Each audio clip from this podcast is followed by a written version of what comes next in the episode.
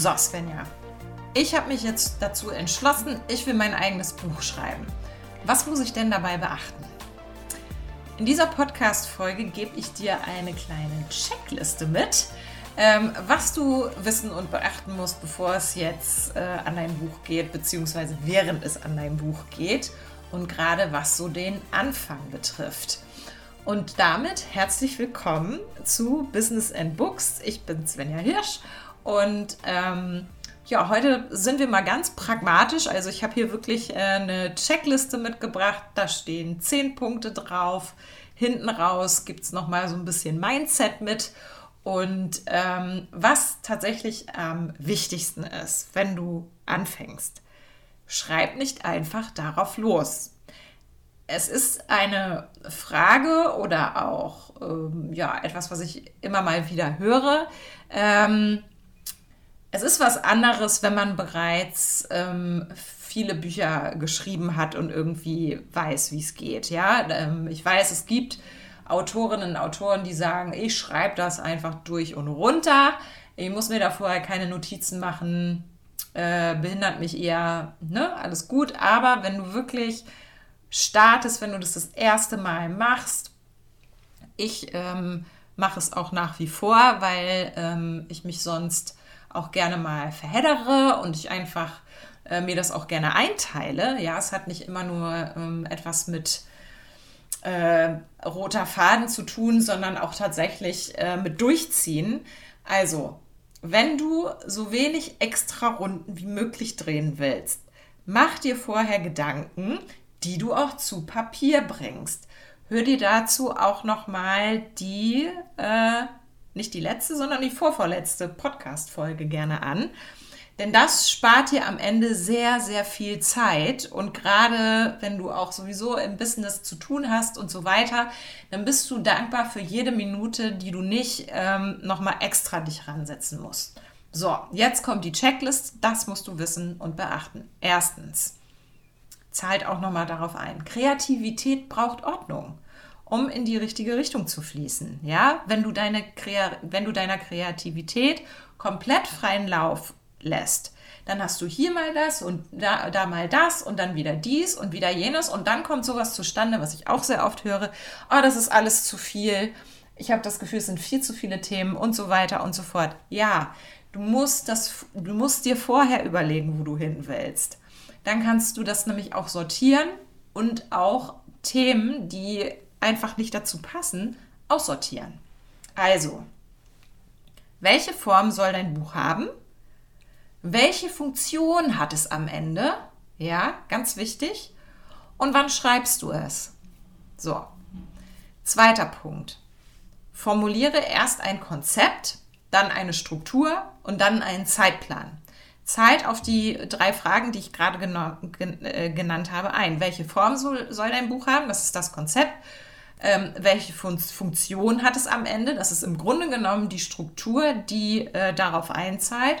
Und schließlich eben, wann schreibst du? Also mach dir einen Zeitplan.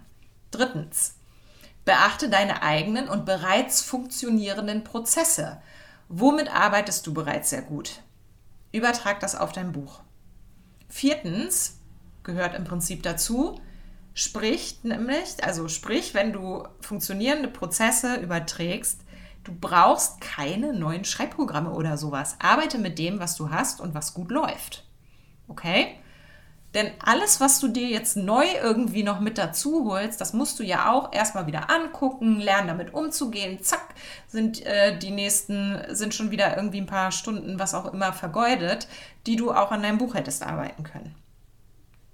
Fünftens, Plane feste Zeiten zum Schreiben ein. Mindestens einmal die Woche, möglichst mehr. Ja? Plane wirklich dein Buch an einem Stück durchzuschreiben. Trag dir diese Zeiten in deinen Kalender ein, blocke die Zeiten und am wichtigsten, halte dich daran, okay? Sechster Punkt. Achte auf deine LeserInnen.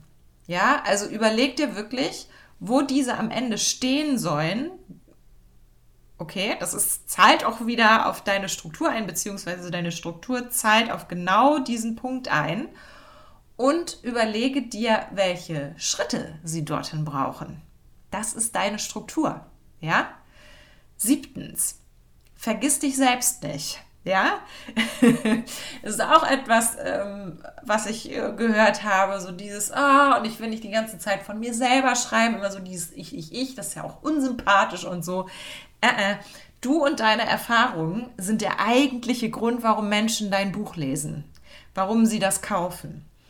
Und deine persönlichen Geschichten, die du dort erzählst, das werden am Ende genau die Stellen im Buch sein, die diese Menschen am liebsten lesen. Das ist der Grund, weshalb sie dir vertrauen und das Gefühl haben, dich zu kennen. Darin liegt ja Vertrauen. Ne? Ich habe das Gefühl, ich kenne jemanden, ich kann irgendwie sagen, wie die Person XY macht und so und arbeitet, wie auch immer. Ähm, ich kann sagen, ob ich mich damit wohlfühle, ob ich die Person sympathisch finde, ob ich die Werte teile und so weiter und so fort. Und all das schafft Vertrauen. Also, du nervst nicht damit, ähm, und ähm, ich würde jetzt mal sagen, jemand, also ich habe das nämlich auch schon mal gelesen bei einer Autorin, wo dann jemand in der Rezension schrieb immer dieses Ich, Ich, Ich, wo ich so gedacht habe, naja, wahrscheinlich ist sie dann nicht so ähm, mitgegangen mit bestimmten Werten oder Haltungen. Das kann natürlich auch mal passieren, passieren aber ähm, das ist sehr selten der Fall. Ja, also das ist wirklich sehr selten der Fall.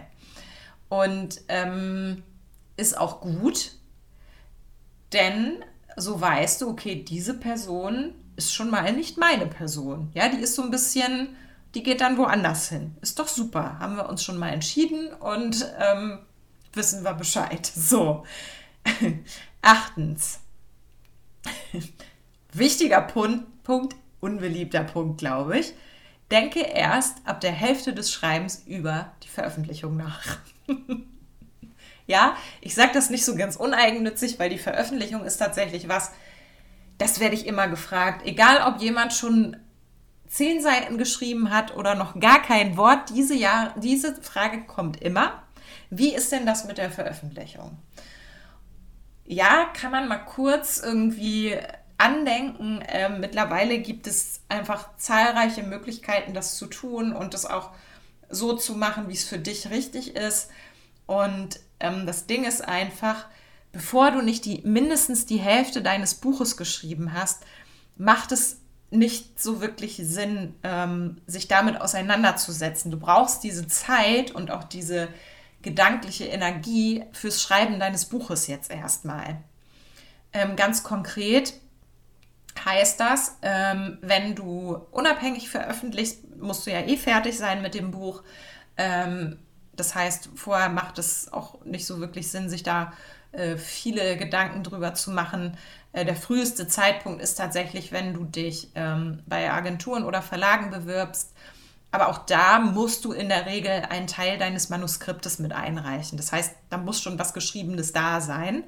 Und das ist unterschiedlich, aber da du ja auch selber irgendwie gucken musst, in welche Richtung geht das Ganze, ist meine Empfehlung, Hälfte dessen, was in deiner Struktur steht, äh, solltest du geschrieben haben, bevor du daran gehst. So. Wo war ich? Punkt 9. So. Habe ich kurz vorhin angedeutet. Kill your darlings. Ich glaube, Stephen King hat es gesagt. Ne? Äh, ist also ein Begriff aus der äh, aus der Belletristik, ähm, dass er ganz gerne so Figuren, die er besonders lieb gewonnen hat, irgendwann einfach rausstreicht, weil was halt passieren kann, wenn man ähm, bestimmte, ja, bestimmte Geschichten oder im Sachbuchbereich vielleicht auch Übungen, was auch immer, ähm, drin lässt, nur weil man sie schön findet, obwohl es eigentlich gar nicht passt, dann biegt man sich den Rest so drum herum und dann hat das Ganze kein Hand und Fuß mehr. also, wenn eine Geschichte nicht passt, wenn eine Übung nicht passt ähm, oder irgendwas anderes, schmeiß es raus. Egal wie schön du das findest. Speicher dir das ab für dein nächstes Buch das nächste Buch kommt bestimmt und dann kannst du das dafür immer noch verwenden oder vielleicht noch mal was anderes draus machen, einen Blogbeitrag, ein Freebie, was auch immer. Ja? Zehnter Punkt. Speichere deine fertigen Texte immer doppelt ab. Und zwar nicht auf dem gleichen Gerät natürlich, sondern auf unterschiedlichen Geräten, beziehungsweise ähm, speichere es auf deinem Computer ab und speichere es nochmal zusätzlich in irgendeiner Cloud ab. Ja? Immer doppelt abspeichern nach jedem Schreiben. Ich glaube, ich brauche nicht zu erklären, warum ich diesen Punkt noch mit auf die Liste genommen habe. Also überleg dir da ein System, wie du das machen kannst und dass du das auch wirklich machst. So. Und jetzt noch mal ein bisschen Mindset nach hinten raus, weil ich weiß, dass das ähm, auch immer sehr, sehr wichtig ist. Ne, so die, es waren ja jetzt nicht alles harte Fakten, aber ähm, ein Großteil. Ähm, deswegen dazu noch mal, was habe ich aufgeschrieben? Sechs Punkte. Immer ausnahmsweise, obwohl zehn Punkte sind ja auch eine gerade Zahl. So, egal. Also, es ist normal, ähm, dass du nach ein paar Wochen den ersten Durchhänger hast. Das ist ganz normal. Bleib trotzdem dran, setz dich zu jedem in deinem Kalender eingetragenen Termin an dein Buch. Und sei es, dass du es nur nochmal liest. Okay?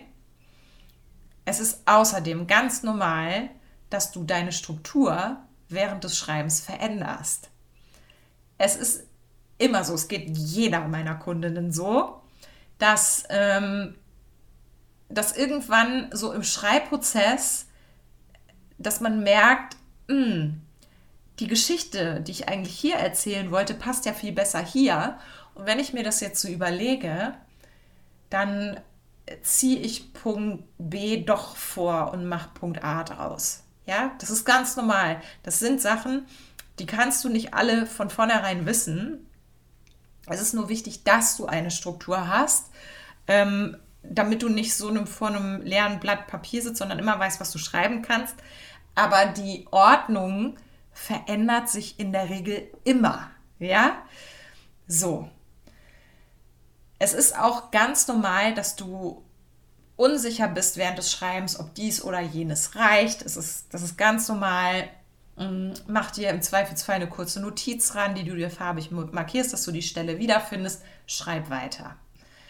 Und es ist auch normal, dass du bereits geschriebene Texte nochmal wieder aussortierst. Wie gesagt, Kill Your Darlings, ja, ähm, ist hoffentlich nicht viel, aber es ist normal, wenn es passiert. Und ähm, ich habe beispielsweise immer einen Ordner mit rausschmissen, wo ich alles, was ich lösche, einmal reintue, damit ich einfach das Gefühl habe, dass das noch da ist, dass ich es im Zweifelsfall nochmal wieder einbauen könnte. Ähm, es ist auch ganz normal, dass du dein Buch am Ende nochmal überarbeitest, vielleicht sogar mehrfach, ja. Deswegen, und das ist das Schöne daran, muss die erste Version auch null perfekt sein. Ja, schreib sie einfach. Du gehst eh noch mal drüber. So. Und es ist auch ganz normal, dass du Fehler machst. Die machen wir alle, die passieren mir auch. Das ist ganz normal. Und es ist okay und es ist sogar gut, weil du lernst daraus. Ja? Und ähm, vielleicht auch noch mal etwas zu diesem sich Zeit einplanen, feste Zeiten einplanen die Arbeit an deinem Buch wird über diese eingeplanten Zeiten hinausgehen, weil auch Nachdenken, einfach nur über das Buch nachdenken, was man auch mal auf dem Spaziergang macht, unter der Dusche, abends im Bett, das Lesen deiner Texte, das Überarbeiten, wie gesagt, ja, das gehört alles zum Buchschreiben dazu. Also du verbringst am Ende viel mehr Zeit damit, als nur die, die in deinem Kalender steht. Das sage ich nur für den Fall, dass die innere Kritikerin mal wieder vorbeikommt und sagt, oh, du hast nicht genug gemacht, ja. Ähm, da, ist, da steckt noch viel, viel mehr Zeit drin als das, was du, ähm, keine Ahnung, sonst wo, im Google-Kalender oder ich habe immer so einen, Manu äh, so, so einen haptischen Kalender, Papierkalender, als da drin steht.